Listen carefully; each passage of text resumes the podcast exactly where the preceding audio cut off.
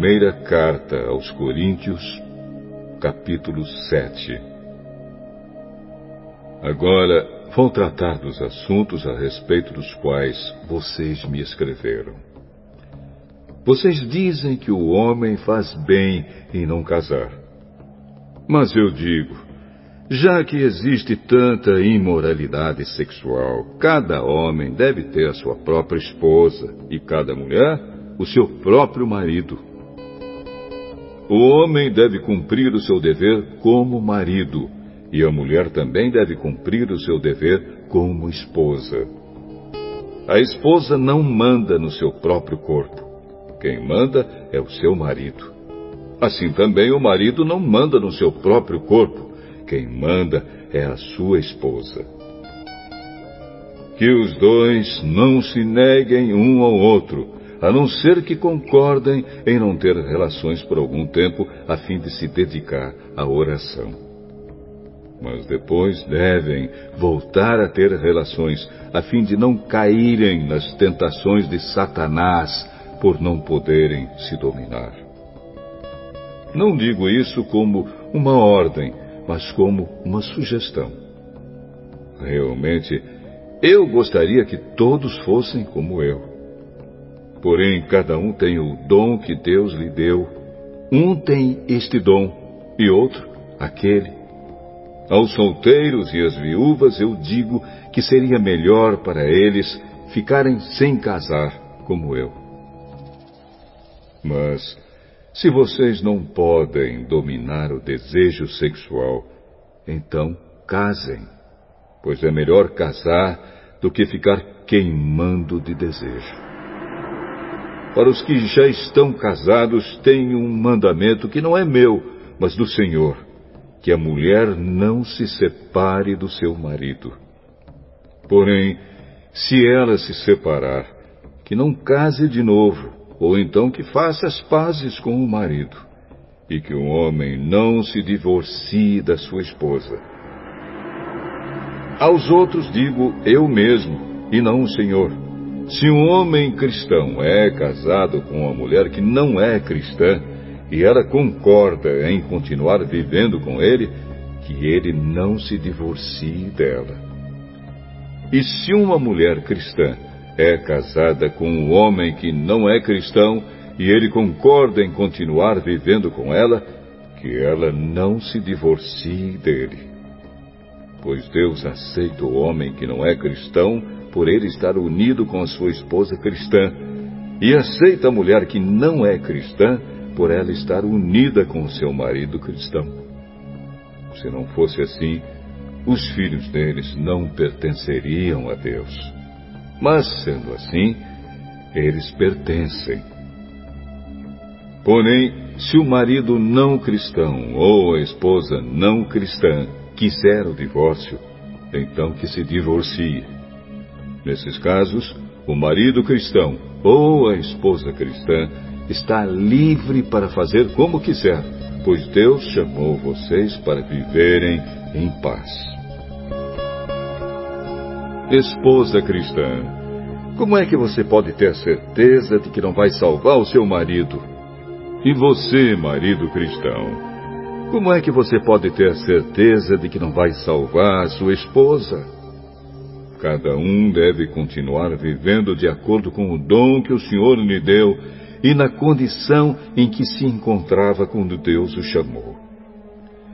É essa a regra que eu ensino em todas as igrejas.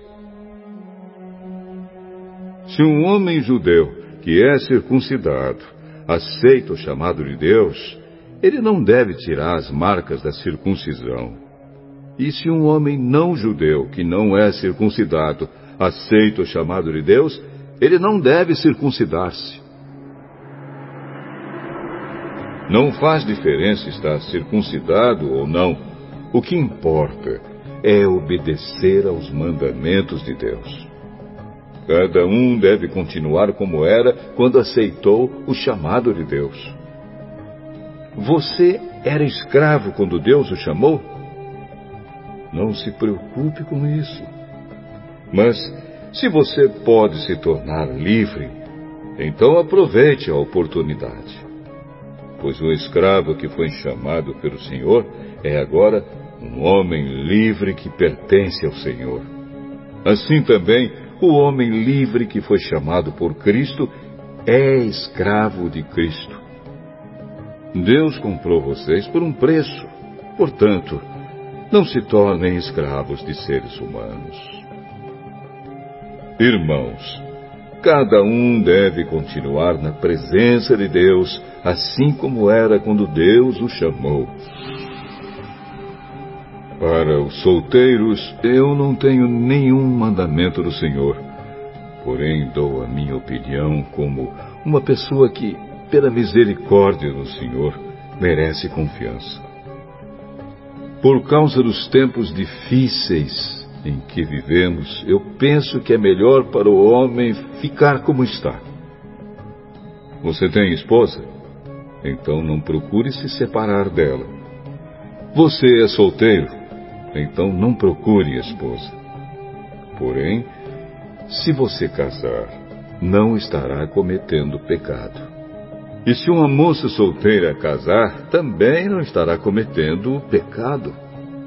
Mas eu gostaria de poupar vocês dos problemas de cada dia que terão na vida de casados.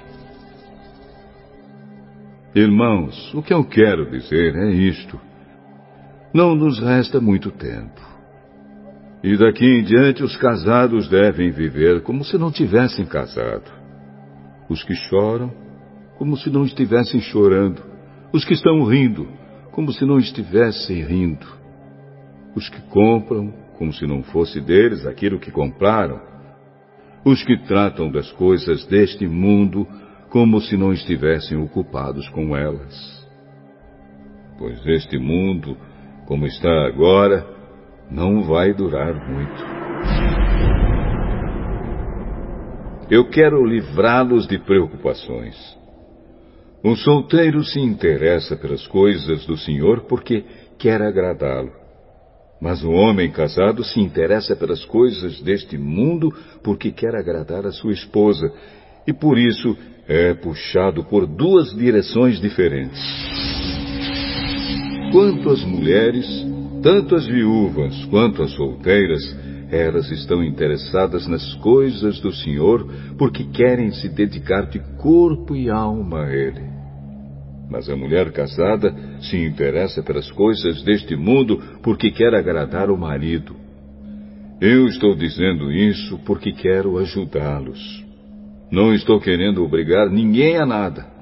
Pelo contrário, quero que façam o que é direito e certo e que se entreguem ao serviço do Senhor com toda a dedicação.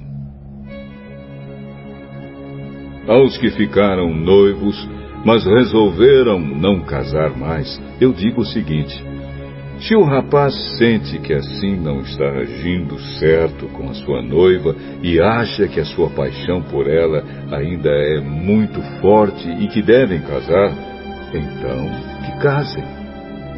Não existe pecado nisso.